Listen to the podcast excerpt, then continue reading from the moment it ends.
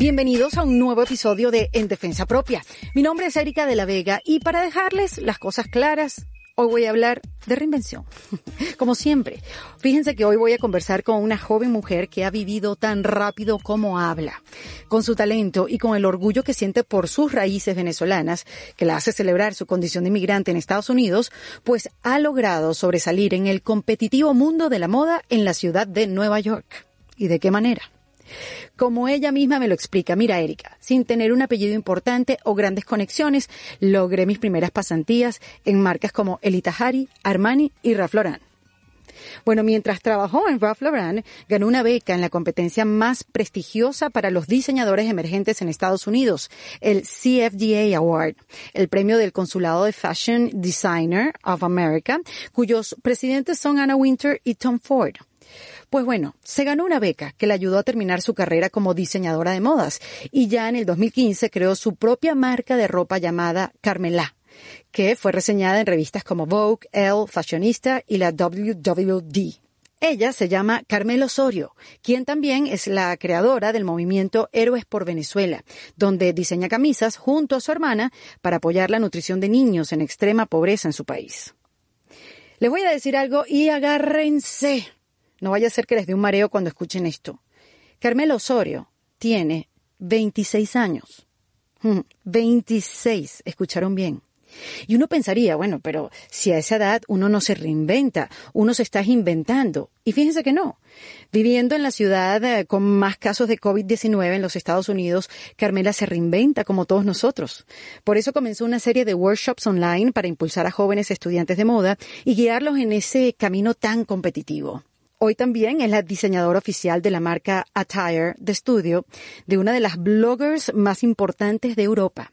Y esto es solo un resumen de su vida para que lo sepan. Ella igual ya se los va a contar con detalle. Pero antes les quiero recordar que los espero en mi newsletter. Ahí mm, en ericadelavega.com se pueden suscribir para semana tras semana yo enviarles un correo con toda la información que voy recolectando durante la semana y que creo necesario compartir con todos ustedes. Y también los espero en mi cuenta de Patreon, patreon.com slash en defensa propia. Ahí se pueden hacer miembros de este podcast. Y mientras nos apoyan, pueden disfrutar de material exclusivo que solamente posteamos en esa plataforma. Es patreon.com slash en defensa propia. Miren, Carmela es un motor sin el botón de off. Ella tiene tanto que contar que yo voy a dejar que ella lo haga porque ella es la protagonista de su propia historia, la que ha creado desde que era una adolescente de 17 años que soñaba con ser una respetada diseñadora de modas. Y miren que lo ha logrado ella solita, en defensa propia. Yo antes de empezar esta conversación con Carmela Osorio dije varias groserías eh, fuera del aire, porque esta niña tiene 26 años y ella me pregunta, ¿qué edad, qué, edad crees que tengo cuando, cuando nos conectamos? Y yo, bueno, debes tener un poco más de 30 por la carrera que tienes. Me dice, estás loca. Tengo 26, pero tiene una carrera tan impresionante en el mundo de la moda, de verdad, en Nueva York, en Europa, que tú dices, no, vale, esto no puede ser, esto es un insulto. No, mentira, al contrario, más bien es una inspiración. Bienvenida, Carmela Osorio. Gracias, Erika. De verdad, tú eres una de esas figuras que yo creo que para todos los venezolanos representas Venezuela, para que sepas. Qué bueno poder contar estas historias de venezolanos, aunque el podcast aquí hablamos de mujeres de todas las nacionalidades, porque todas nos inspiran, pero con una carrera, un empuje y una determinación como la tuya, Carmela, me, no sabes cómo disfruto poder ofrecer estos micrófonos y que la gente sepa de ti, porque realmente eres una súper inspiración y no, no, importa la edad que uno tenga, o sea, tu, tu, carrera es maravillosa y todo ha sido a punta de esfuerzo. Eh, y, y, cómo comienza, pues, en este, este gusto por, por la moda y este empeño en convertirte diseñadora de moda? Bueno, a ver, Erika, empieza en Venezuela. O sea, desde chiquita tenía esa, me gustaba mucho el arte, ¿no? Y me gustaba mucho pintar, etcétera. Pero eh, yo creo que tanto para, para un diseñador como para un creativo, la cosa que más nos inspira, nos inspira son nuestras musas, ¿no? Es como la musa o como la, a la mujer a la que le quieres diseñar. Ah, ok. Sí, sí. ¿Ves? Claro, porque al final termina, termina siendo tu clienta, ¿no? Pero, pero también la llevas muy en cuenta en el momento que estás diseñando, estás haciendo el research, estás haciendo la, la silueta, etc. Pero ¿qué pasa? Yo de chiquita no, no, no descubrí esto, ¿no? Sino al momento en que voy desarrollando mi carrera, que me voy dando cuenta de lo importante que es para un diseñador distinguirse por su propia identidad. Y yo llevo dos cosas muy, yo creo que en la sangre. Uno, el, el, ser venezolana, ¿no? Y lo que representa ser venezolana, tanto como culturalmente, como, como quien soy yo como persona. Y dos, que desde chiquita, como te estaba contando antes, eh, tengo la imagen de la mujer venezolana muy fijada en, en mi frente, ¿no? Y la tengo a través de mi mamá. Okay. Mi mamá, eh, te explico, mi mamá es de San Fernando de Apure, o sea, llanera 100%, ¿no? ¡Wow! Bueno, entonces mi mamá eh, sale de San Fernando, empujada por mi abuelo llanero de Liquiliqui, o sea, todos los días de Liquiliqui, en, o sea, en punta en blanco, ¿no? Uh -huh. Y sale del llano a, Venezuela, a Caracas a estudiar eh, economía. Y entonces mi mamá me tiene a mí a los 35 y nunca dejó de trabajar. O sea, mi mamá, como muchas mujeres venezolanas, son mujeres emprendedoras, trabajadoras, luchadoras y apasionadas. Uh -huh. Entonces, ¿qué pasa? Yo veía a mi mamá de chiquita llevarme al colegio vestía en, sus en sus trajes y ella era muy elocuente porque a ella no le importaba el color del traje, tenía traje de todos los colores y a veces se los mandaba a hacer, a veces se los hacía ella misma. Entonces, había, había blazer veces, y falda, chaqueta y falda. Blazer, blazer, blazer, y falda o blazer y pantalón y a veces unos blazers que sí, amarillo pollito, que yo decía, mamá, o sea, a veces era bastante estrambótica, ¿no? Pero a mí me impresionaba como, como verla ella vestirse en las mañanas y también verla después, ella trabaja en Corbanca, ahí en, en, la torre de Corbanca de Chacao, ¿sabes? Okay, Cuando sí. ahorita, ahorita no sé qué es, pero antes, antes era, era ahí en la, en, en la placita de Chacao. Sí. Eh, y me recordaba cuando yo la iba a visitar, como aquella presencia, ¿no? Y aquella, aquella como mujer en, en, los zapatos de un puesto de un hombre, pues, uh -huh. usando trajes masculinos, pero, pero con entallado femenino. Dueña Entonces, de sí eso, misma. Eso. Uh -huh. Y verlas trabajar desde siempre a lo largo de mi carrera y ver cómo también un suit, ¿no? Un traje te da esa, esa seguridad en ti misma, te da como esa fuerza, me ha inspirado a lo largo de mi carrera, que ahorita, que los diseños, yo digo, mira, esto viene desde hace tiempo, o sea, te vas dando un poco cuenta, ¿no? Que qué, te, qué es lo que te inspira y qué fue lo que te, te originó. Claro, y eso este, te marcó y te ha acompañado durante toda tu carrera. Siempre, siempre. No solo creo que en lo artístico, sino también en lo personal y en lo profesional, ¿sabes? Okay. El superarme y el querer, el querer alcanzar, ¿sabes? Como, como el más ejemplo cosas que te dieron en tu casa. Exacto. Mm. Eso mismo. ¿Y cuándo se mudaron a Estados Unidos? ¿Por qué? ¿En qué año? ¿Qué, qué, qué, ¿Cuántos años tenías tú? Que eso creo que es una historia que capaz muchos venezolanos se van a relacionar conmigo en el sentido de que eh, sales, sales, dejas todo atrás, lamentablemente, ¿no? Dejas comodidades, dejas tu país, dejas tu identidad, un poco, ¿sabes? Estatus, eh, sí. Todo, ¿no? Y, y lo, con lo único que te vas es con tu pasaporte venezolana, llegas a un país en donde, ¿sabes? Simplemente no es tu país tratando de emprender y, por ejemplo, mi mamá casi que sin el idioma, o sea, imagínate, ¿no? Wow. Eh, y, y para mí, o sea, eso fue también... Estados Unidos? Bueno, Estados Unidos porque ya mi hermana estaba acá. Adriana estaba aquí, ella también es diseñadora de modas, o sea, no sé si fue seguirle los pasos a ella también que, que me hizo meterme en esta carrera, eh, pero, pero ya Adriana estaba aquí estudiando, entonces mi mamá llega a Estados Unidos, el sueño americano, dice, ¿sabes qué? O sea, nos vamos. Y así fue, y así fue, y creo que verla a ella de verdad trabajar, ¿no? O sea, empezar de cero, trabajar, sacar a sus tres, o sea, tus seis hijos para adelante y darnos las oportunidades que tenemos nosotros ahorita aquí en este país, fue lo que me ha motivado a mí a lo largo de mi profesión. O sea, es como que si, la, es como que si en constancia tuviera, ¿sabes? La imagen de ella de repetitiva de, de inmigrante. Aquí, latino, ¿sabes? No, pero además qué chévere que la veas así, porque de repente puedes tener otra visión. Bueno, siempre estuviste trabajando, nunca estuviste con nosotros. Tú sabes, tener cierto resentimiento, pueden ser tantas cosas, y qué bueno que la tengas como una imagen eh, de admiración, de ejemplo, y, y que lo hayas seguido y que haya sido inspiración para ti, como dices tú, tanto en lo artístico como en, en el desempeño personal y profesional. Total, es que ¿sabes qué pasa?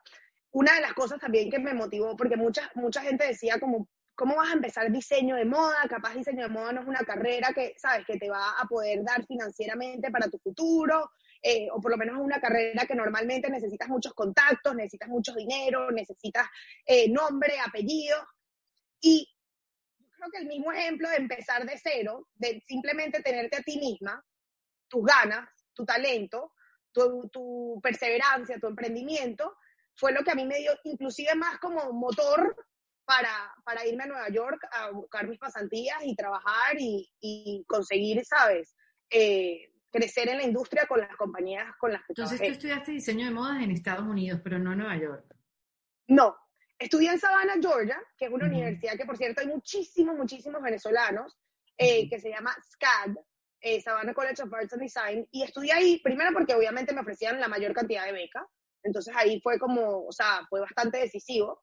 Y segundo, porque ya mi hermana había estudiado ahí, entonces como que en cierta forma sentía como, como, ok, ya me conozco este lugar, ¿no? Claro. Eh, y, y, bueno, en cierta forma para mí, yo creo que me, me, benefició bastante porque Nueva York, viviendo ya en Nueva York, que llevo cinco años viviendo acá, me doy cuenta que esta ciudad es para, esta ciudad te come. Te come viva, con salsa come, de tomate.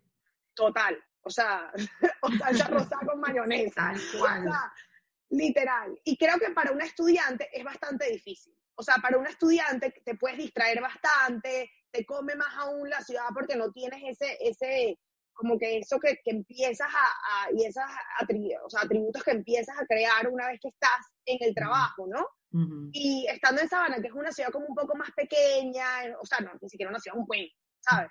En donde es más creativo, tienes como un poquito más de libertades, a mí me benefició bastante, claro. Como te contaba antes, eh, nada me impidió no irme a Nueva York. O sea, no tener los fondos, que inclusive te conté la historia de, del autobús, uh -huh. eh, estaba muy fijada en ir a hacer mis pasantías en Nueva York y por más de que no tenía el dinero para, para irme, o sea, para irme y estar y, y, y quedarte en Nueva York, claro. Claro, busqué alternativas, ¿no?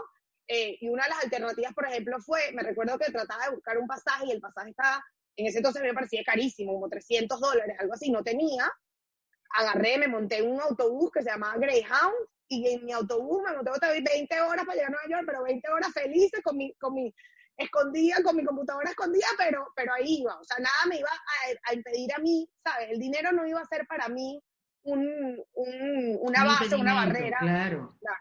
¿Y qué te tirabas? ¿20 horas para arriba? este, ¿Hacías la pasantía y bajabas en cuánto tiempo? O sea, 20 horas para arriba, 20 horas para abajo. ¿Qué es eso? No, no, no, no, no, no. 20 horas, ¿qué pasa? Nosotros teníamos las vacaciones, ¿no? De tres Mm, meses Ya. para hacer tú, o sea, las pasantías o si te querías ir de, vuelta a Venezuela o querías, ¿sabes? Vacaciones, pues. Lo que pasa es que para mí, yo dije, bueno, la única forma que es también historia inmigrante, o sea, y es la realidad, un, uno latino aquí, cuando viene a Estados Unidos, tiene menos oportunidades que el americano, pero eso es así en Claro, cualquier, otro, sí. en cualquier parte del mundo, ¿no? Tal cual. Y efectivamente yo sabía que yo tenía como una desventaja, pero también sabía que tenía una ventaja que era que, o sea, a mí nadie me iba a parar. Y que yo soy, como siempre lo hago y siempre lo digo, Erika, y inclusive en los workshops que estoy dando, digo, lo primero que tienes que hacer es cuando tú te introduces en una marca, con una persona nueva que quieres colaborar, etcétera, diles, hello, my name is Carmela Osorio Lugo, I'm from Caracas, Venezuela. O sea, a la gente le gusta, ¿sabes? Sí, la Escuchar de dónde tú autenticidad. Exacto, no esconder de dónde eres, sino más bien dar un paso hacia adelante. Exacto. Y Sí. así, y así fue en todos los, en todas las compañías con las que trabajé. Pero qué chévere, Carmela, que tienes esa convicción. Nada me va a detener, nada me va a parar, yo voy a conseguirlo. ¿Y cómo hiciste entonces? ¿Cuál fue tu primera pasantía así? Porque hay varias marcas en tu camino que, que bueno, después ayudaron a, a que siguieras pues escalando. ¿Y cómo hiciste para, sin apellido, sin palanca, sin una familia con dinero y con todas las cosas que te dijeron que tenías que tener para empezar una carrera eh, seria en diseño de moda en Nueva York? ¿Cómo hiciste para, para llegar? Para llegar a la primera pasantía, que fue con... La primera pasantía fue con Eli Tahari. Y esta historia es muy cómica porque, ¿qué pasa? Exacto, no tenía, no tenía contactos, no tenía nada, lo único que tenía era Google, Internet, ¿sabes? Y, y el LinkedIn, que yo con el LinkedIn en un avión, todavía lo soy, eh, y lo usaba como, así como un Tinder, pues. no, vale, mentira, no como no tengo Tinder, que mi mamá no escuche Bueno, pero ¿qué tiene de malo? Nada, para nada. No, el punto es que en verdad, o sea, eh, como todo, como todo ahorita, ¿sabes? Eh, eh, nosotros tenemos una, un, algo que es mágico, que es, la, o sea, que es el teléfono y es la computadora y es el internet. Y que todo Seguir muy lejos, poder contactar contigo, lo hicimos por un mensaje directo, alguien me mandó tu cuenta, yo te empecé a seguir, no te puedo entrevistar, después me escribiste tú, o sea, y la mayoría de las invitadas de este podcast han sido por mensaje directo de Instagram, la cosa más informal del mundo, y cuánto lo agradezco, porque antes era todo como barata, o sea, por decirte una tontería, ¿no? Imagínate tú lo que tú pudiste contactar a través de las redes sociales. No, bueno, te imaginas, agarré eh, Erika, y mandé por lo menos 200 emails, en todos poniendo mi resumen, mi portafolio, hello, my name is Carmela from Venezuela, etcétera. Y hubo uno que me respondieron que fue en el Itajari, o sea, yo nada más tenía 17 años, estaba chiquita y no tenía tampoco tanto conocimiento de la moda como tal, era mi primer semestre en, en la carrera. Y normalmente en el primer semestre en la carrera te enseñan color theory o diseño 3D, no te enseñan tanto de diseño de moda, pero esta historia es cómica imagínate, yo voy a mi entrevista, ¿no? Eh, me recuerdo todavía, eh, la manager de mi entrevista, la, ahorita es amiga mía, o sea, nos vemos, Jessica Chen. Entonces, ella ve mi portafolio, ¿no? Y ve mi resumen, en el resumen comiquísima, porque yo no tenía experiencia en moda como tal, pero lo único que tenía era modelo de las Naciones Unidas en, en, San Ignacio. en lo que se hace en todos los colegios y universidades en Venezuela. Literal, literal. Entonces yo había puesto todo en ese resumen, ella no entendía mucho el resumen, ve mi portafolio y me dice, muy honesta, I don't think you're that talented, pero I like you as a person. O sea, no, no, no creo que seas tan talentosa, pero me gusta tu actitud y tal, vamos a darte una oportunidad. Y yo, ah, bueno, de una. Lo primero que me pregunta es, ¿sabes hacer diseños, o sea, dibujos técnicos? Y yo, sí, obvio, Erika. No tenía idea de hacer un dibujo técnico, no sabía. ¿Qué es un dibujo técnico? Un dibujo técnico es como, tú tienes la camisa, ¿verdad? Y es literalmente la, la, camisa, si la pones, si la cuestas, ¿ok? En, un, en una mesa, la tienes que dibujar exactamente con todo, con, con la costura, con el cuello, con la figura del cuello, y, y señalar cómo está construida, ¿entiendes? Es como, qué sé yo, es como un plano de una... De un, de un edificio, una construcción, exacto. La columna va aquí. Ajá. Exactamente. Entonces, cuando ella me dice, ¿sabes hacerlo? Yo, obviamente, porque soy de las que dice, fake it until you make it. ¿sabes? Ahí bregamos. No, no, no, ya yo me di cuenta que tú no llevas freno, hermana. No, no llevo freno, pero para nada. Pues. Entonces, nada, eh, me dice, eh, bueno, tú sabes, yo le digo, sí, sí, sí. A la semana de la pasantía me dice, Carmela, necesito que me hagas unos dibujos técnicos de una chaqueta. Y yo, obvio, of course, whatever you need. Erika, yo tenía, ¿sabes? En ese entonces era el Blackberry con el circulito. ¿sabes? la perillita, la perillita en el medio, sí. Dios mío, qué pesadilla. Para poder darle zoom a ese Blackberry, para poder ver el dibujo técnico, cómo se hacía. Para Me tardé como tres horas, dos horas y media, que esta mujer venía cada 30 minutos y me decía, pero no estás lista. Y yo, I'm so sorry, I'm trying to make it perfect. Y de verdad, o sea, ella se dio cuenta que no era, no era mi, o sea, que no, o sea, que no, que no sabía, pero que no era mi forte. Y ya, ya a medida de la pasantía empecé a, o sea, empecé a aprenderlo y al final ya sabía hacer dibujo técnico. Pero a eso es lo que voy, o sea. Pero esa fue mi primera, mi primera. Sí, con apunta de actitud, esa fue mi primera oportunidad, que siempre que vas, o sea, entrando a una, ¿sabes? A una compañía, ya la otra te empieza como a ver. ¿Y entonces cuándo fue lo de Ralph Lauren? ¿Se dice bueno, lo Ralph Lauren? Sí, sí, Ralph Lauren. Mm. lo de Ralph Lauren fue, o sea, justo entre mi junior year y mi senior year, que yo creo que fue una parte bastante, o sea, fue, fue una época bien, ¿sabes? ¿Qué te digo? Yo creo que cuando uno piensa que, que la cosa va mala, siempre está la luz, ¿sabes? Al final del túnel que, que, que, wow, te hace como que darte cuenta, mira, o sea, siempre hay un arranque, ¿no? Siempre hay una salida. Eh, en junior year, que es como el, tu cuarto año, de, tu tercer año de carrera, eh, ya mi beca se me estaba acabando. ¿ok? Y yo necesitaba fondos para terminar de graduarme, uno, y dos, para, para hacer mi colección, porque tu colección yo siempre la vi, o sea, yo siempre lo pensé así, como mi colección, como va a ser mi marca, ¿no? O sea, mi, mi educación es una inversión. Entonces, todo lo que yo haga eh, en mis cuatro años de carrera, lo voy a utilizar después como para mi carrera, ¿no? en pro a mi carrera. Entonces, eh, el cuarto año, como tenía estos problemas de, bueno, de, necesitar más becas, empecé a aplicar Erika, a todas las competencias había por haber. Yo decía, ¿hay alguna competencia? Aquí en Estados Unidos hay muchas competencias de becas. Ok. Que las competencias son súper efectivas porque te, te, dan beca y de paso te dan contactos, ¿no? Y bueno, nada, cuarto año de carrera. Te dan visibilidad. Claro, muchísima visibilidad. Entonces estoy en cuarto, estoy en cuarto año de carrera, estoy, o sea, que te digo que, eh, nada, yo dije, bueno, o sea, vamos a ver este quarter si puedo, ¿sabes? Continúo, si no, si no consigo beca, veo cómo hago. Y resulta que me gané una competencia que se llama The CSDA Fashion Awards. CSDA es el cónsul de, el cónsul de diseñadores de moda de América, o sea, lo lleva Anna Winter, que es la de Vogue, y Tom Ford. O sea, no hay más nada después de eso. Ese es como el, el más top de todos, ¿no? Te juro que no. No hay más nada que eso. O sea, no hay más nada. O sea, en América, en Estados, en Estados Unidos, no me, me choca decir América. En Estados Unidos no hay, no hay más nada que eso. Y, y creo que eso fue lo que más me impactó. Creo que fue lo que más me impactó, Erika, porque de todas las competencias, en esa, en, mi proyecto se enfocó en, en inmigrar, ¿sabes? En la historia de un inmigrante. Y, y, a través, o sea, en este ¿Y caso. Qué consistía? en este caso me inspiré de los bueno, claro, que tienen una historia mucho más profunda y mucho más fuerte, pero que al fin son inmigrantes que también vienen a, Estados Unidos como a hacer eso, lo que te estábamos hablando de American Dream. Eh, me inspiré en toda la gente que vino por la isla de Ellis Island en Nueva York después de la Segunda Guerra Mundial. Okay. Entonces, toda la gente de Europa que emigró a América. ¿Qué pasa? Lo, lo, impresionante es que cuando ellos entran, cuando ellos entraban, hay fotos, ¿no? Si tú lo, tú lo googleas y dices Ellis Island, ves las fotos de todos estos inmigrantes y los ves, Erika, como con 21 chaquetas encima, porque no podían entrar más, con más de dos maletas.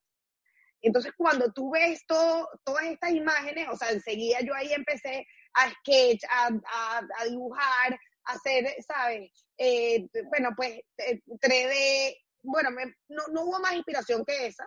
Y también conecté eso con mi historia de inmigrante, pues fue como, o sea, e, esto, yo creo que hay, hay mucha gente en, moda y lamentablemente la moda, creo que hay una, una, una forma de interpretarla que todo es como un lujo o todo es, ¿sabes? Que esta, la modelo. Hay que tener mucha plata para comprarse esa ropa. Exacto. Y, es, y, creo que en vez de inspirarnos tanto en, en, esto, en esto un poco vacío, que a mí me parece la parte vacía de la moda, creo que la gente como los inmigrantes y los construction workers de Nueva York, que fue otro proyecto que hice, los constructores aquí eh, de la ciudad, creo que la gente que, que pasa desapercibida tiene una historia como más bonita que contar. Y tiene una historia en donde la gente, o sea, yo personalmente me identifico y yo siempre digo, yo me inspiro de la gente, de gente que tiene historias así, historias de, de, de bueno, pues de, de, sufrimiento, pero también de, de emprendimiento. De, y empuje, de inspiración. Ah, ya va, espérate, que nos quedamos en el premio que te ganaste, que ganaste una beca. O sea, para mí conseguir una beca era una prioridad. Yo quería ayudar a mis papás. O sea, ya yo no podía, ¿entiendes? Seguir, o sea, no, no, como no, no, me parecía correcto. Sentía que esto, esto ya me, o sea, era mi responsabilidad pagarme mi último año de carrera, ¿no? Entonces ya yo había dicho, mira, si no me, si no me gano esta beca, o sea, me espero y, y después, y después tomamos curso otra vez. ¿Qué pasa? Me gano la beca, CSDA, 25 mil dólares, eh, dólares wow, no, no, no. Como era mi última, mi último quarter, ¿no? Me dieron, o sea, con la beca que tenía pasada, me pude ir a Hong Kong a estudiar en Hong Kong con la universidad. Claro. Porque yo dije, nada, esta es la última, me voy para Hong Kong, ¿no? A donde sea, A lo grande, ¿no? A lo grande. Entonces, estoy en Hong Kong, me llama mi mamá a las 3 de la mañana, o sea, 3 de la mañana en Hong Kong, 3 de la tarde aquí en Estados Unidos, llorando, yo decía, ¿qué pasó? Mi abuela, no, que te acabas de ganar el CFD, no sabía ni siquiera cómo decirlo. Bueno, aquello fue llorantina. Y el mismo día, Erika, me estaban llamando, y esto, esto, esto lo cuento, ¿sabes? Aquí contigo y, en español, porque bueno, como que, por, porque me siento en confianza. Claro. Eh, el mismo día, Erika, yo estaba entrando a la clase, o sea, mi clase de la universidad, y me llaman a mitad de la clase y me dicen, te están llamando de administración yo, Jesucristo, ¿pero qué pasó? ¿Sabes? Ya me gané la beca, o sea, ¿qué está pasando?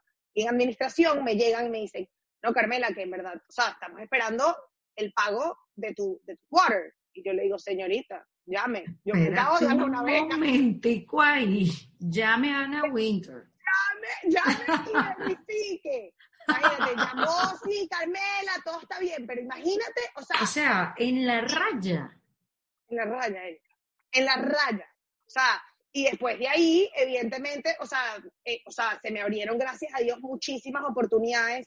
Como te dije, yo igual lo vi como una inversión para mi carrera. O sea, yo pagué mis deudas, pagué mi, mi año siguiente, invertí de esa plata para hacer mi colección que después se convirtió en mi marca. ¿Entiendes? O sea, traté En tu de proyecto de graduación. Y que eso se quedara Ya. como tu marca forever, para siempre, forever, infinito. Forever, exacto. Y, y eso fue en parte, ¿sabes? Eh, lo que me hizo primero decir, o sea, cuando, cuando peor sientas que, que la cosa no va, hay un camino, ¿sabes? Pero lo pensabas, Y- pensabas que sí, que eso, o sea, que eso podía suceder, que, ¿sabes? Eso- esos libros, eh, esas frases como The universe has your back, como que el universo te tiene, como que tú, tú Claro. creías en eso. O sea, de verdad tenías conciencia como que esto se va a resolver, no sé cómo, pero se va a resolver. O al contrario, como que, ¿cómo Carrizo voy a resolver esto? Yo, en, en mí, era como Carrizo va a resolver.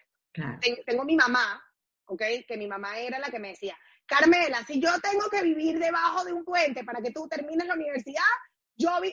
Y es Ay, como, no, o sea, mujer, no, o sea, o sea, obvio, demasiado, demasiado pollo y, y la amo por eso, pero era como, ya va, la realidad es que, es que no sé cómo se va a resolver, que se va a resolver, espero, ¿entiendes? Porque yo también sufro, yo- una de las cosas de, eh, aquí en intimidad, sufro mucho de ansiedad, o sea, yo soy una persona que pienso mucho en el futuro, y en qué va a pasar, y en, y en si la marca no va, y si aquí no, ¿Y cómo se que- manifiesta esa ansiedad? O sea, ¿qué, qué haces? ¿Comes las uñas? ¿No puedes dormir? no como, como no tienes idea, Mm. eh, eh, me, me, me estreso demasiado, o sea, es como una cosa que no, eh, además que mi mamá, llama a mi mamá, ¿no? Entonces mi mamá empieza, ay, pero cálmate, tranquilízate, y yo le agarro y le mando screenshots de cosas que busco en internet, busco Google y digo, cosas que no decirle a una persona ansiosa. Cuando está ansiosa. Exacto, no estás ayudando nada. Ay. Entonces, y eso me pasa, y creo que este tiempo, o sea, hay dos cosas que en este tiempo que se me manifestaron, que fue, eh, o sea, me dio un poco de ansiedad por el futuro, pero hubo dos cosas que creo que me hicieron como cambiar un poco durante esta, esta temporada de recesión que hemos tenido que tener todos, Ujú, ujú. que fue uno, eh, el cumpleaños de mi mamá, y dos, estos, estos workshops que estoy haciendo, ¿no? Con el cumpleaños de mi mamá me di cuenta, empiezo a ser un poco agradecida. Tienes a tu mamá aquí, a tu familia, tienes salud y tienes un lugar en donde pasar la cuarentena. Porque estaba en una queja, cómo esto se detiene justamente cuando yo estoy haciendo tantos proyectos que tengo que viajar en ese, ¿no? Como que, como que si esto nada más te estuviera pasando es a ti. A mí nada más. sí, sí, Y que, me- pasa. y que no voy a poder avanzar y que qué va a pasar en seis meses, que se me paró todo, que se me paró producción, que, que la próxima colección. O sea, y me di cuenta, tienes, tienes familia, tienes salud, tienes un lugar en donde pasar la cuarentena. Y de paso, con el workshop que hice, que, oye, se, me- se metieron casi 100 personas en el primero, después se metieron 80 personas. Erika, yo me di cuenta, yo dije, pero ven acá, o sea, tienes, tienes un canal para hablarle a la gente y también para motivar a la gente y la gente te da esas energías para seguir echándole pichón, ¿qué es esto? Claro, ¿Cuál es hacer el tiempo productivo, agarrar tu talento, compartir conocimiento, ayudar a los demás contando tu experiencia. Porque estoy Claro. segura que esto, un estudiante de moda que viene del interior del país, de, en Venezuela o cualquier otro país, y que estés contando esta historia con ese ímpetu, ímpetu, por supuesto, ese atrevimiento tuyo de la vida, de, de que se te metió entre ceja y ceja, que tú ibas a lograr tu puesto en el mundo de la moda en, en Nueva York. O sea, yo creo que sí, las historias son poderosas y, y sirven para inspirar y motivar a otros, pero también hay que contar ese lado de tu ansiedad, de cómo lo vives, de, de porque, porque nada es lineal. O sea, en verdad, nada lineal. Yo sé que te acompañó en ese tiempo una juventud que te sigue acompañando y que la juventud es atrevida y es chévere. Quizás, claro, cuando empiezas a crecer, sí empiezas a ponderar ciertas cosas y quizás la impulsividad se te quita o no, ojalá que no. Este, pero es bueno contar esa parte de no puedo dormir, no sé qué va a pasar con mi vida, pagaste tus deudas, hiciste todo eso lo que tenías que hacer y pudiste seguir estudiando. Seguir, Ok. sí, seguir estudiando. ¿Qué hiciste a partir de ahí? Bueno, fui a, a Ralph Lauren, que es la historia de las arepas. Ujú, Que bueno, empecé, en Ralph Lauren empecé desde muy temprana. o sea, desde los 18 empezaba a hacer mis pasantías y en la tercera pasantía, antes de irme comiquísima, yo dije, yo no me voy a ir aquí sin que la gente se recuerde quién es Carmela y que, ¿sabes? Y que yo me pueda, ¿sabes? Que pueda tener mi trabajo, ¿sabes? Una vez me gradué. Le hice arepas a toda la compañía. Tenés que ver a Ralph Lauren comiendo, o sea, hice 100 arepas. ¿De qué? ¿De qué la hiciste? Bueno, agarré, ah, no, gracias a Dios, aquí, yo no sé si has ido, pero... Eh, eh, me vaya a hablar de Caracas Arepa. No, no de Caracas Arepa el cocotero. ¿Nunca has ido al cocotero? No, porque mi mejor amiga es la dueña de Caracas Arepa. Yo dije, me lo vas a mencionar. No, no, no, Caracas Arepa es lo máximo. ¿eh? Pero, ¿qué pasa? Juancho, el cocotero, o sea, yo lo conozco, y entonces él, como que hicimos un. Ay, esto es comiquísimo esto es típico de venezolanos, ¿no? Ah. Jesucristo, menos mal que estamos hablando en español.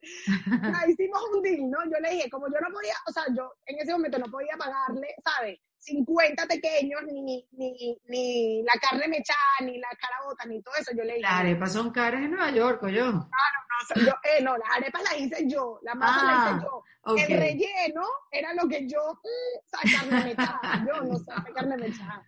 ¿Sabes? Entonces yo le dije a Juancho, mira, yo te doy descuentos de Calvin Klein.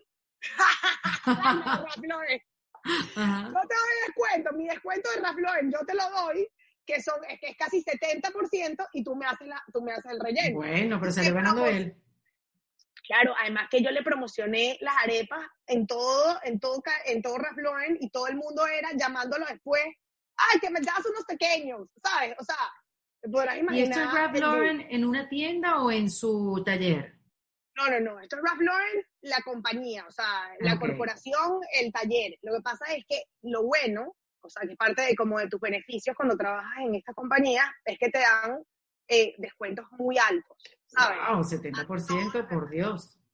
A entonces, te imaginas, Lucho comprando ¿sabes? Y yo con la, comida para Ralph Lauren, perfecto. Qué risa. Y todo el mundo se comenzó arepa, divina que es parte de lo que yo te digo que es la identidad tuya como, o sea, la identidad tuya como persona, que, que en mi parte de la arepa venezolana Carmela, tiene que llevarse siempre, ¿sabes? Hasta en tu trabajo, como en tu profesión, como tu parte personal, porque te diferencia. Y yo decía, mira, capaz no se recuerdan de mi nombre, pero se van a recordar de la negrita que trajo arepas a Raflores. Se recuerdan. Seguro que sí, seguro que sí. Y además me, me entusiasma mucho, me ilusiona que siempre has sido alguien que está orgullosa de ser inmigrante, de, de dónde viniste, porque a veces nos pasa, no importa el país que uno llegue, uno se tiene que desdibujar un poquito para pertenecer, para encajar, para ser aceptado, para no perturbar, porque mira, uno es, uno es un intruso, ¿no? Quieras o no. Y hay gente que te hace sentir como en casa y hay gente que te hace sentir efectivamente como un intruso. Entonces es bonito que, que estando en una industria tan exigente como la de la moda en Nueva York, ¿sabes? Seguiste siendo tú y, ¿sabes? Llevas tu bandera de inmigrante y orgullosa de dónde venías, o sea, de verdad que, qué chévere, qué bonito que, que tengas esa, esa manera de, de expresarlo, sin esconderlo, sin desdibujarlo y sin negar que sí, efectivamente, eso es lo que te hace quien eres. Efectivamente. Creo que nos, nos, nos de verdad nos diferencia y, sabes que te da como una ventaja. Si lo sabes usar, es una mm. ventaja con la gente alrededor tuyo. ¿Por qué? Porque, porque es tu historia, porque eres tú, porque eres, es, tu autenticidad. Yo creo que la gente ahorita lo que quiere es, la, o sea, y se identifica más con la autenticidad de la gente. Inclusive en Instagram, o sea, y para mí, y yo promuevo muchísimo el Instagram porque no solo exacto eso, por ejemplo, o sea, nos dio la oportunidad a nosotros ahorita de tener este Zoom, o sea, te contactas con gente que jamás y nunca, ¿sabes? Pensabas que podías, eh, que podías llegarle o como, con quien podías colaborar, pero que también te puedes mostrar tú como persona, pero como tú, o sea, y la gente le, llama la atención, es la gente que es así. Tanto como en el Instagram, como en la profesión, como en la carrera. O sea, yo creo que las marcas grandes inclusive prefieren a una persona, ah, inclusive lo escuché de Pier Paolo de Valentino, y él decía, yo prefiero mucho más a una persona que tenga sueños, que tenga inspiración, que tenga pasión, que me muestre quién es, a una persona que solamente me lo haga. ¿Entiendes? Sí, hay una gran diferencia.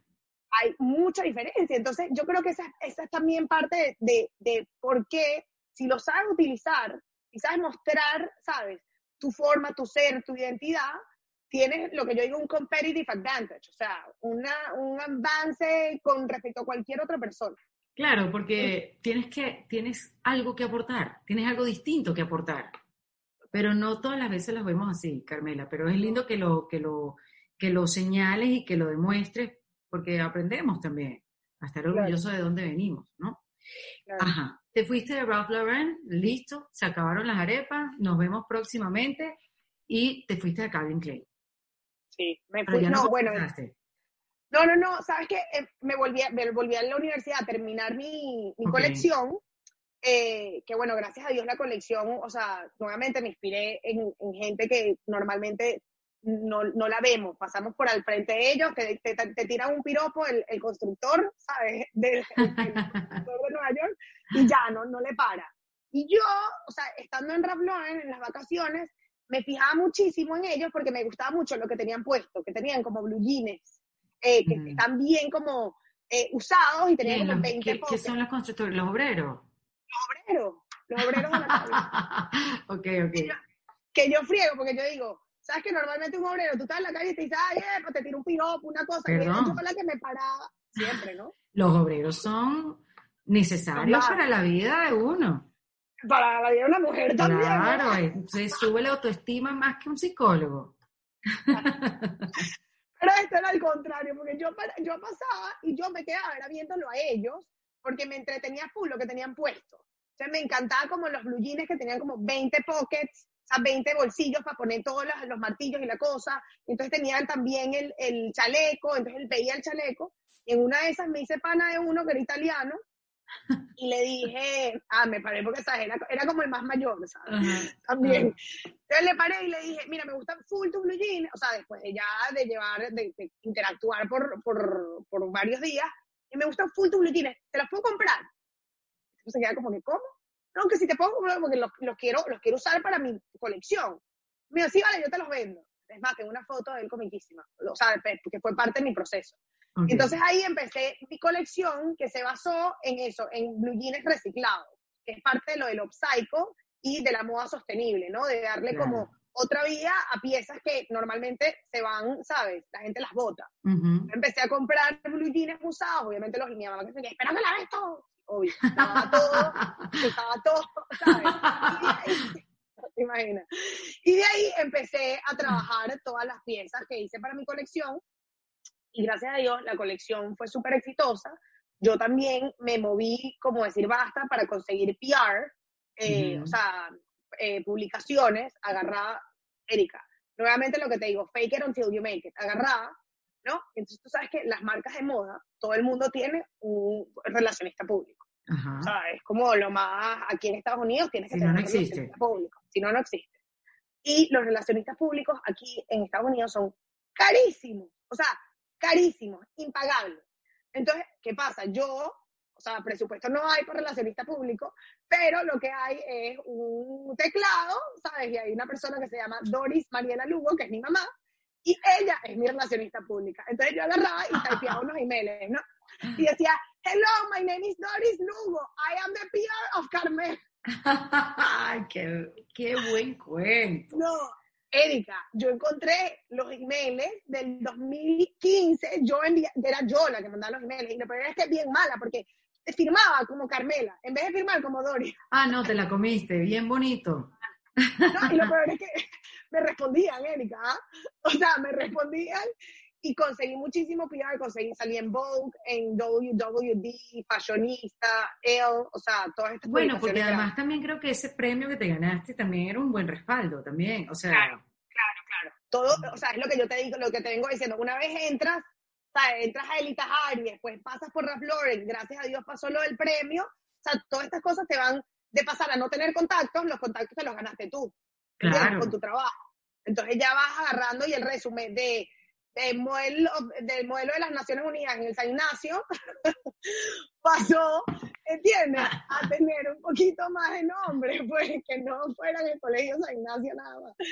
Entonces, eh, sí, así fue que, bueno, empecé lo de la colección, ¿y qué pasa? Cuando, cuando estaba haciendo mi colección, después de yo tocar tantas puertas, gracias a Dios me tocaron la puerta a mí. Me tocó la puerta fue Calvin Klein. Qué loco. ¿Y en algún momento de hacer esta colección no pasó por tu cabeza como que esto no le va a gustar a nadie, esto no va a funcionar? ¿O, o estabas tan segura como lo dices ahora? Hice mi colección, esto era, me, esto, esto le va a ir bien. Yo creo que en, en todas las colecciones que he hecho, Erika, siempre hay un poco de inseguridad. O sea, mm.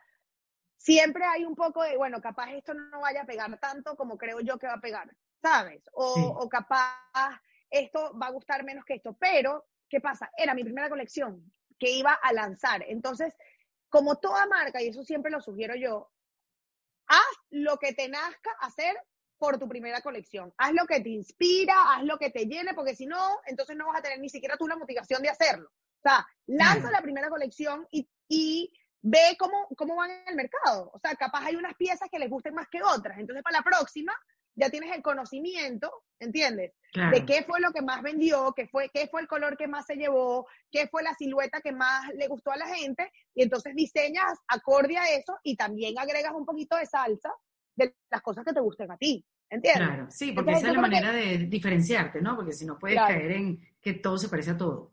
Claro, claro, claro, que eso que también eh, me parece tan, o sea, yo soy siempre de las partidarias de que oye, más, ir, ir más allá por lo menos con la moda latinoamericana, ¿sabes?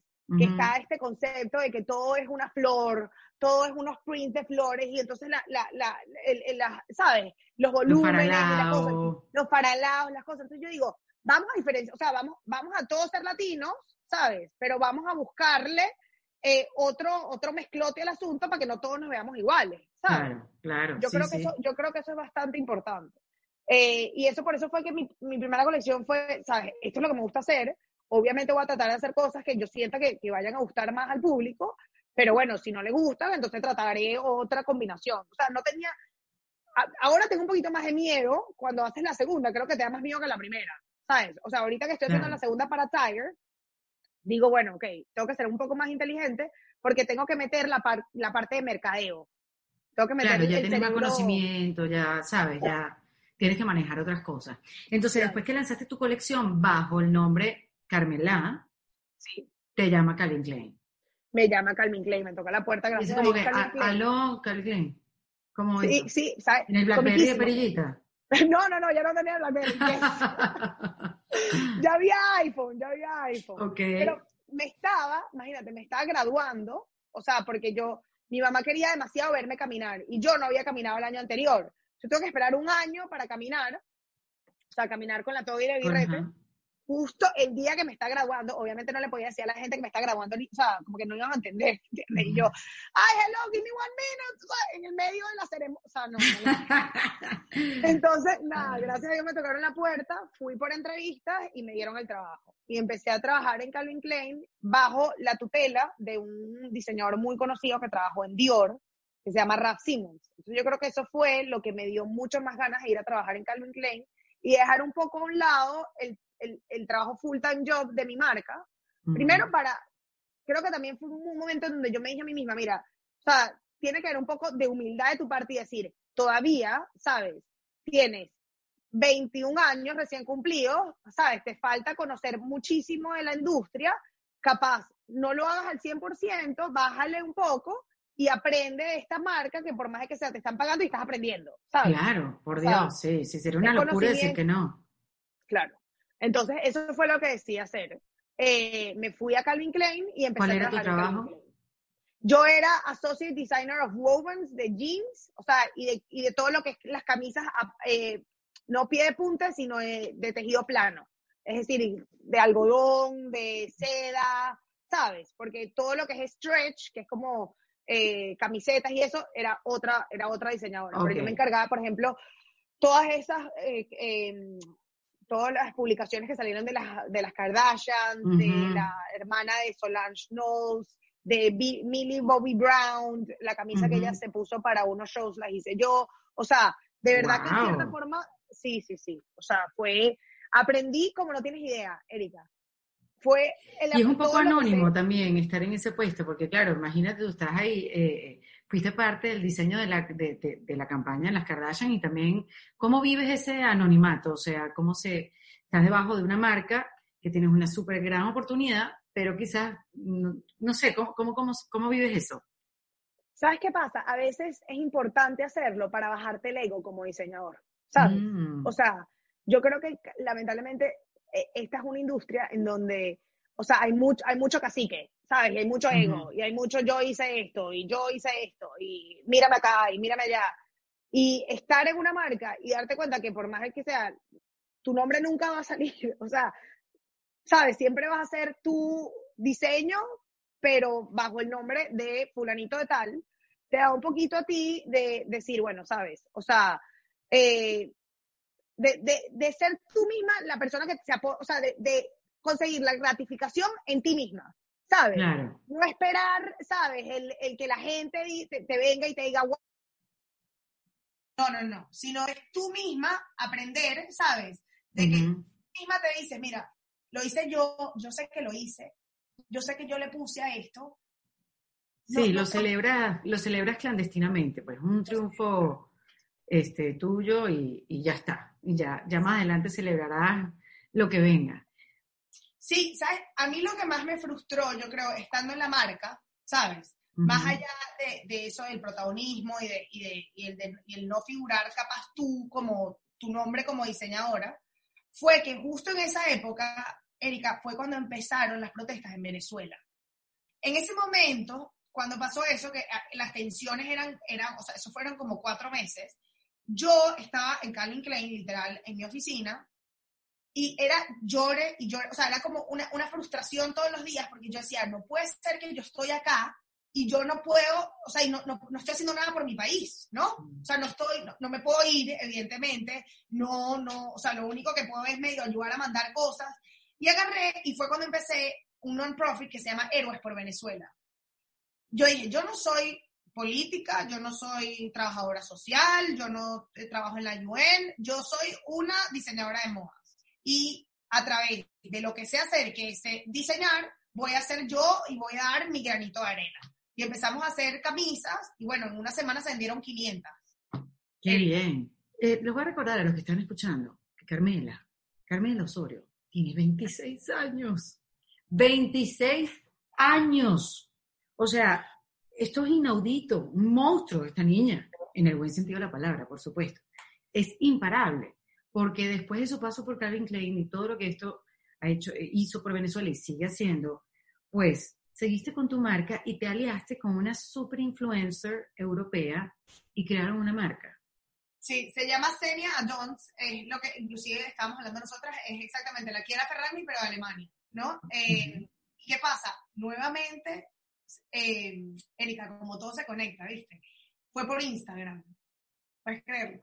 Qué loco, Por vale. Instagram. Yo eh, tengo una amiga venezolana, eh, que una amiga venezolana, María Claudia Gali, que bueno, era fan y es fan número uno de ella, entonces siempre la seguía y tal, no sé qué. Y yo no estaba mucho metida tanto en, en lo de las bloggers, ¿no? Porque, bueno, uno normalmente como creativo sigue es a los diseñadores, ¿no? No, no, no se mete tanto en, ese, esa parte de mercadeo, pero que son, un, o sea, son un fenómeno, ¿no? Unas máquinas. máquinas. Entonces, ella me escribe y me dice, mira que tengo, estoy buscando una diseñadora de moda, una diseñadora técnica. Nuevamente volvemos a- El círculo perfecto. Perfecto, perfecto, Wow. Y cuando me dice técnica, yo dije, no, man. O sea, yo dije, acabo de salir en Calvin Klein, estoy haciendo lo de héroes, capaz, o sea, capaz no o sea, no, no estaba, no, no me llamaba tanta la atención, pero ella insistió y me dijo, mira, ¿por qué no te vienes a París? Bueno, ok, cuéntame más.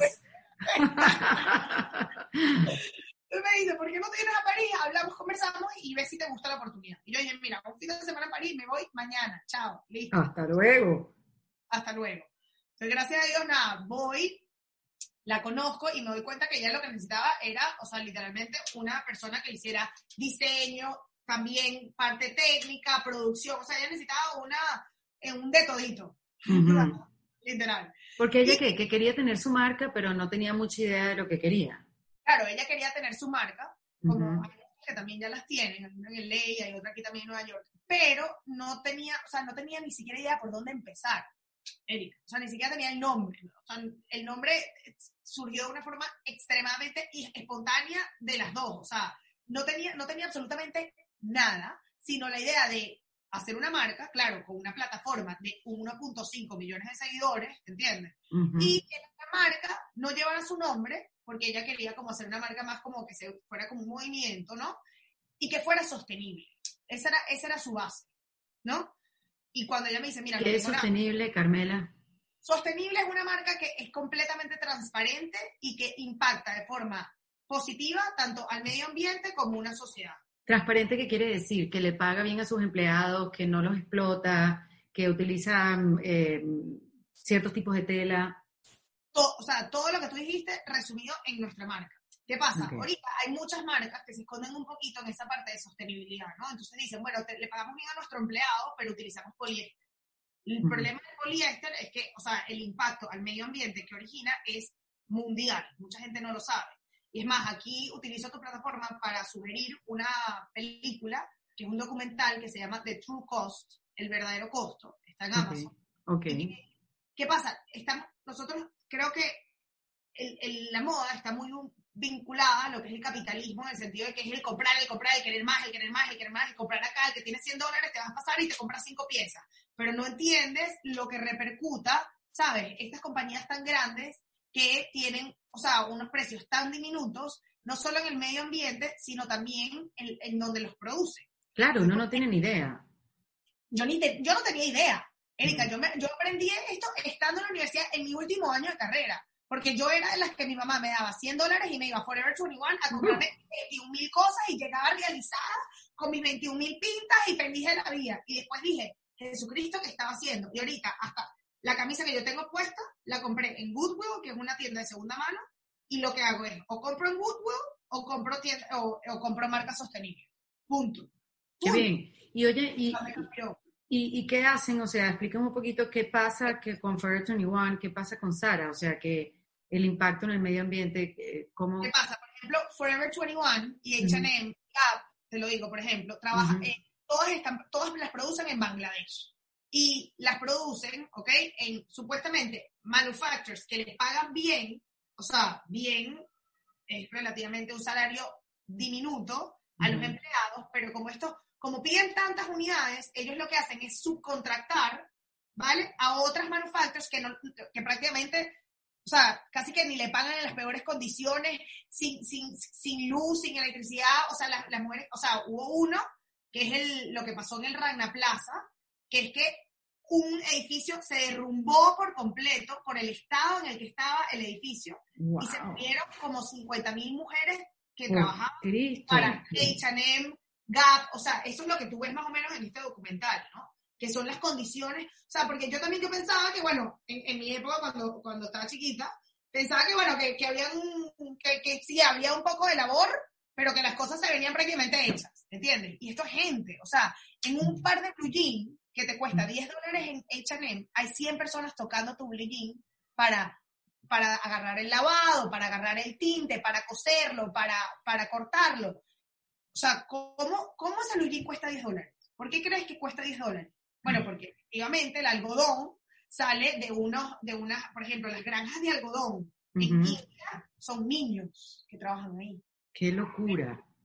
Y son niños que para, para que crezca el algodón a mayor potencia, le echan pesticidas a la mata. Ujú. Y obviamente, o sea, lo que genera ese pesticidas para la gente que trabaja ahí es cáncer. Chica, y- pero Y yo de ab- abnormalidades que la gente, el problema es que el consumidor no tiene conocimiento de ello. no tiene información, no lo, no lo dicen. Bueno, Claro. en este tipo de documentales, pero qué bueno decirlo y tener conciencia, porque entonces, pues, ¿qué marca, qué marca entonces utilizamos eh, el blue jean? ¿Cuál compramos?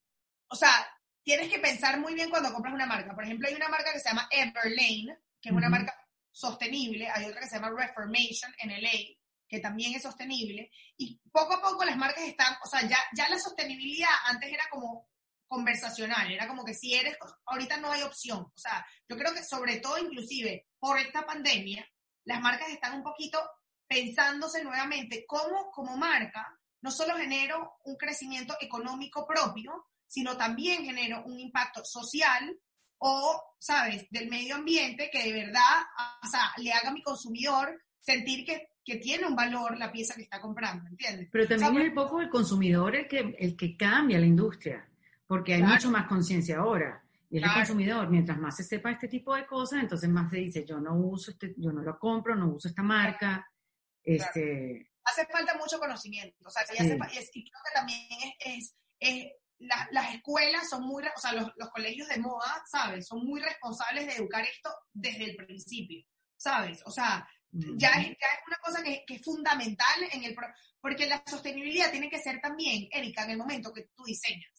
Porque si tú diseñas un vestido y tú no piensas en que el zipper del vestido debería ser de un material biodegradable y natural, entonces tú estás pensando de forma, ¿sabes?, sostenible. O sea, no qué interesante, por amor a Dios, qué increíble, que me encanta todo lo que estoy aprendiendo.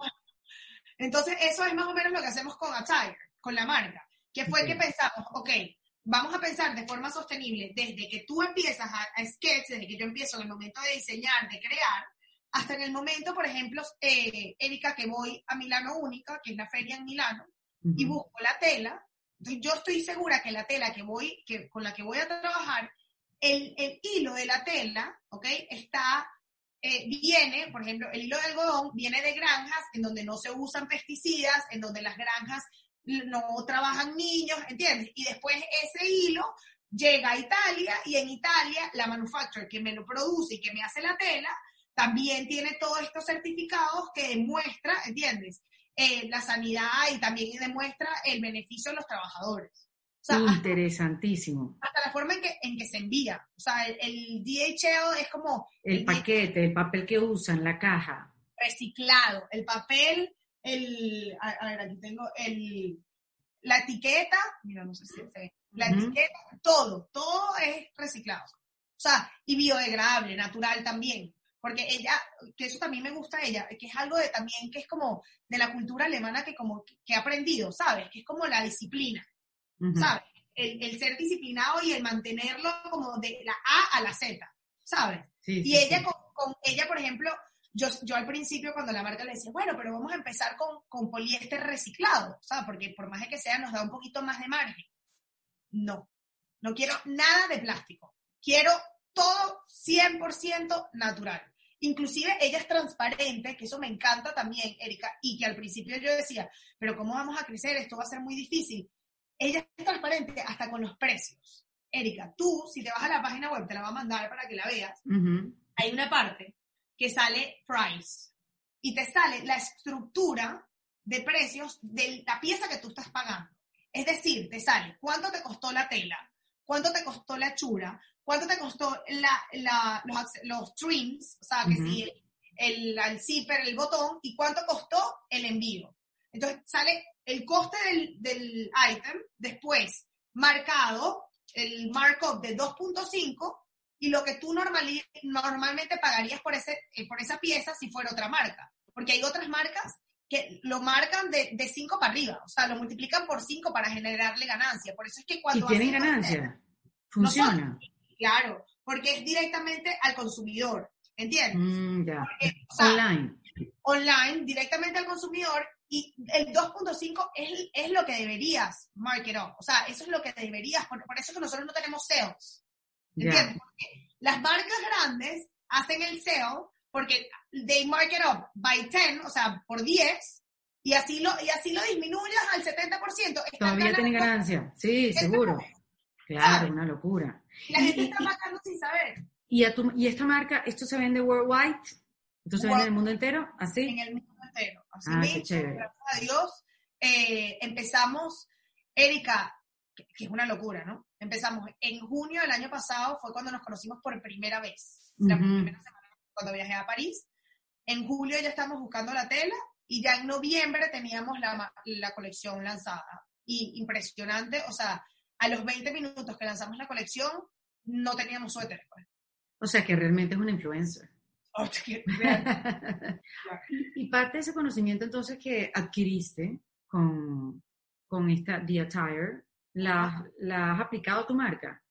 Yo ahorita estoy en un proceso, eh, Erika, de reinventarme. O sea, es más, escucho tu podcast por eso, porque también, o sea, siento que es el momento, ahorita, con esta cuarentena, de pensar ya más a futuro, o sea, de, de un, de un 5 a 10 años plan, ¿sabes? poquito pensando en lo que nos ha enseñado esta cuarentena. O sea, el mundo no va a ser igual. O sea, el mundo tiene que cambiar. Y evidentemente, o sea, vamos a tener muchísimos más, más dificultades, ¿sabes? A volver a la, a la normalidad que antes. O cuál va a ser la normalidad. Sí, son muchas preguntas, muchos interrogantes. Pero me alucina que una niña de 26 años, con toda la experiencia que has tenido, te estás reinventando.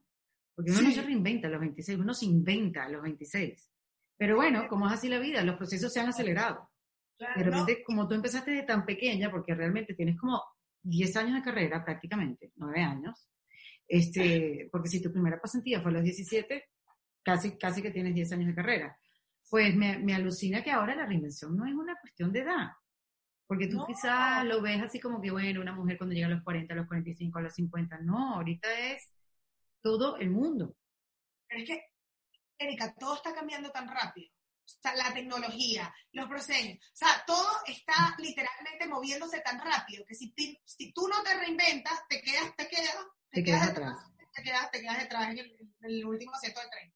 Y entonces, por lo pronto, estás, estás haciendo los workshops, ¿lo sigues haciendo? Sí, Erika, lo mejor es parte de lo que te digo de, de, tener un propósito como creativo y dar de vuelta a la gente o, o, o impactar de forma positiva. O sea, fue un momento en donde, Erika, la gente me estaba preguntando, me hacían demasiadas preguntas por mi Instagram y, oye, por el DM, y me imagino que tú, que tú, tú más que nadie debes saber que, oye, a veces es difícil responderle a todo el mundo. Y yo soy de las que pienso, Erika, que si alguien dedica el tiempo de mandarte un DM, usted lo tiene que responder. Yo también.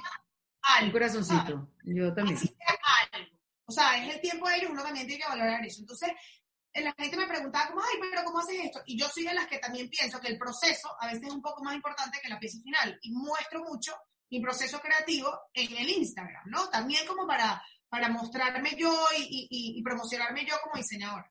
Eh, entonces, en eso, o sea, dije, pero ¿por qué? Si ya yo había venido, o sea, yo había hecho estos workshops, pero con, con escuelas de moda que me habían llevado para allá y se lo hacían los estudiantes. Nunca lo había ofrecido de forma gratuita y a mi plataforma, ¿sabes? De, de, de, de, Instagram.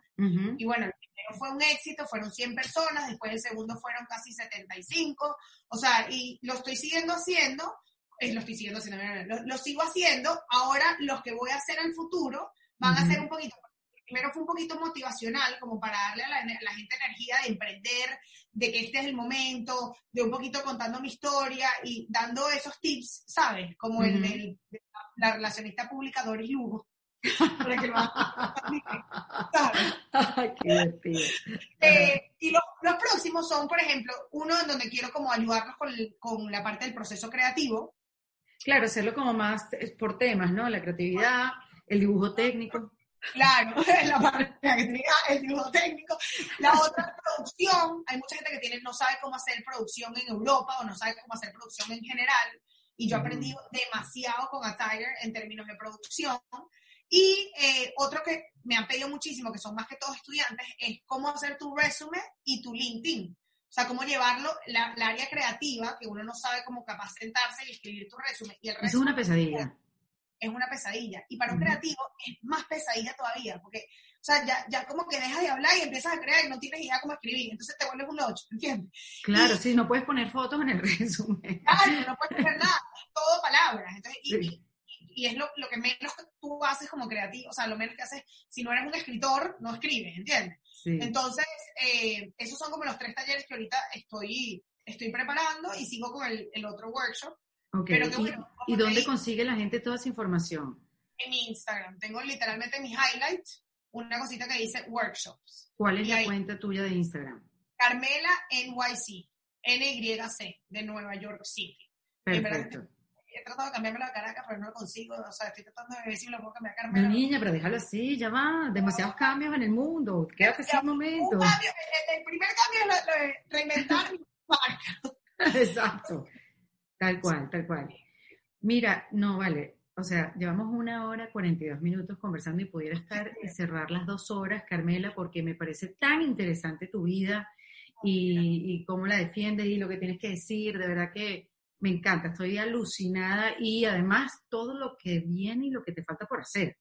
Eres alguien así que le tengo que poner así un, un aquí un asterisco visitar a Carmela de vez en cuando para ver en qué anda, porque, porque ahora es que viene lo bueno, ahora es que viene lo bueno para ti, por eso tienes un, eres súper joven, tienes un futuro por delante y te estás reinventando, o sea, más bien al contrario, sigue siendo para todos inspirarnos eh, en ti, en tu historia, en tu empuje, No, y te porque... quiero dar las gracias, Erika, porque yo te lo decía al principio del programa, o sea, que desde chiquita llevamos siguiendo yo y mi hermana tu carrera, como no tienes idea, Adriana. Pero tú tenías un chupón en la boca, o ¿cómo sea... que hablas? No, cuando, cuando hacías DirecTV, cuando lo hacías por DirecTV los del, del Estado. Sí, o sea, sí, todo, sí. todo. Mi hermana te seguía como no tienes idea. O sea, yo le dije, le, le dije, Adriana, le mandaba los screenshots. Le mandé el screenshot de, lo de, de cuando nos conectamos por lo de Cheo. Le dije, mira, Adriana. y mi hermana, ¿cómo? ¿sabes? O sea, de verdad, eres literalmente un ícono para nuestro país, para lo que sea. Y de verdad, tú eres la que sí, es como, oye, yo creo que dándonos a nos, o sea, es parte de tu carisma, tu autenticidad como persona que representas a Venezuela, ¿entiendes? Y por eso han pasado, o sea, ¿cuántos años has pasado haciendo, haciendo eh, tu carrera, Erika? ¿Cuánto llevas? Unos 15 años. cuantos, más de 20, Ahí está. más de 20, Y 20 y sigue siendo relevante para todos los venezolanos por, por ser tan auténtica, de verdad. Ay, chica, deja, deja ya, deja ya. Mil gracias. No, vale, un beso gigante, beso a tu hermana, y total, Adriana. Adriana.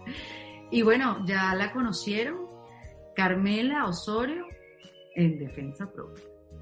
Un momentico, ya va. Este episodio no se acaba sin los tres tips para reinventarse de Carmela Osorio. Tres tips para reinventarse. A ver, Erika, yo los dividiría en tres fases, eh, pasado, presente y futuro. Y te las voy a explicar porque estos son ejercicios que yo hago a lo largo de mi carrera, ¿no? Cuando me refiero al pasado, eh, personalmente hago siempre, después de cada año, al final de cada año, una lista de todos los objetivos eh, que alcancé, de todas las cosas positivas que me generó ese año, tanto personales como profesionales. Y también hago una lista de los errores que cometí y las cosas que capaz puedo mejorar eh, y dónde tengo que trabajar un poquito más. Y una vez tengo esta lista, eh, que también en parte siento que es sumamente importante tener un poquito de reconocimiento a sí mismo y cariño a sí mismo de, de decir, bueno, mira, ya logré todo esto, me equivoqué tal y tal, ¿cómo hago para seguir adelante, no? Y ahí es cuando eh, involucro la parte del futuro. Y el futuro es que personalmente siempre me he estructurado en, en mi plan de cinco años, ¿no? Que en Estados Unidos se dice como your five year plan. Y a eso me refiero, ¿a dónde quieres llegar en cinco años? ¿Quién quieres ser? Eh, ¿A dónde, qué, quieres impactar? ¿Qué nuevo proyecto quieres empezar? Eh, simplemente un análisis de, de cuáles son tus objetivos y dónde te ves, ¿no? En cinco años, porque eso personalmente te da bastante motivación a que cada año vayas poquito a poquito logrando, ¿no? E- ese objetivo final. Y después, eh, el presente. ¿Y por qué hablo del presente? Porque parte de lo que hablábamos de la ansiedad del futuro, etcétera, creo que es importante ahorita vivir el momento al 100%. Y hay una frase en inglés, la cual siempre comparto en mis workshops, al final de los workshops, te la digo en inglés y ahorita te la traduzco en español, pero la frase es, if you can't stop thinking about it, don't stop working for it, que es, si no paras de pensar en eso, no dejes de trabajar para lograrlo. Y eso me parece que es sumamente importante ahorita en este momento que estamos viviendo, en donde todos estamos en recesión, en donde efectivamente eh, todos estamos un poco encerrados en nuestras casas. Creo que este es el tiempo de hacer todas esas cosas eh, de las cuales soñabas hacer antes y no tenías capaz el tiempo de hacerlo, o emprender ese proyecto que tanto querías y que te va a llegar a, sabes, lograr todos tus objetivos en cinco años. Creo que el momento es ahora y, y tenemos que trabajar todos los días y motivarnos todos los días para levantarnos a lograr nuestros objetivos y ser la persona que queremos ser. Esto fue en Defensa Propia, producido por Valentina Carmona y editado por Andrés Morantes, con música original de Para Rayos Estudios. Recuerden suscribirse y recomendar el podcast. Yo soy Erika de la Vega y nos escuchamos en un nuevo episodio. ¡Hasta luego! ¿Estás listo para convertir tus mejores ideas en un negocio en línea exitoso? Te presentamos Shopify. Tal vez no lo sabías, pero nuestro podcast More Than Mamis es un negocio y lo empezamos por supuesto para desahogarnos y hablar sobre la maternidad, no para convertirnos en expertas de ventas y del e-commerce. Así que sí, necesitábamos ayuda para vender nuestro merch y poner en marcha nuestra tienda. ¿Y cómo suena con Shopify? Llegó otra venta. Shopify es la plataforma de comercio que está revolucionando millones de negocios en todo el mundo. Ya seas un emprendedor desde tu casa o desde donde sea, Shopify es la única herramienta que necesitas para iniciar, administrar y hacer crecer tu negocio sin dificultades. Con Shopify puedo gestionar pedidos, envíos y pagos desde cualquier lugar, brindándote toda la información y estadísticas de tus ventas al detalle. Regístrate para un periodo de prueba con tan solo un dólar al mes en shopify.com barra sonoro, todo en minúsculas. Ve a shopify.com barra sonoro para llevar tu negocio al siguiente nivel. Shopify.com barra sonoro. ¿Estás listo para convertir tus mejores ideas en un negocio en línea exitoso? Te presentamos Shopify. Tal vez no lo sabías, pero nuestro podcast More Than Mamis es un negocio y lo empezamos por supuesto para desahogarnos y hablar sobre la maternidad, no para convertirnos en expertas de ventas y del e-commerce. Así que sí, necesitábamos ayuda para vender nuestro merch y poner en marcha nuestra tienda. ¿Y cómo suena con Shopify? Llegó otra venta. Shopify es la plataforma de comercio que está revolucionando millones de negocios en todo el mundo. Ya seas un emprendedor desde tu casa o desde donde sea, Shopify es la única herramienta que necesitas para iniciar, administrar y hacer crecer tu negocio sin dificultades. Con Shopify puedo gestionar pedidos, envíos y pagos desde cualquier lugar, brindándote toda la información y estadísticas de tus ventas al detalle. Regístrate para un periodo de prueba con tan solo un dólar al mes en shopify.com barra sonoro, todo en Ve a shopify.com barra sonoro para llevar tu negocio al siguiente nivel. Shopify.com barra sonoro.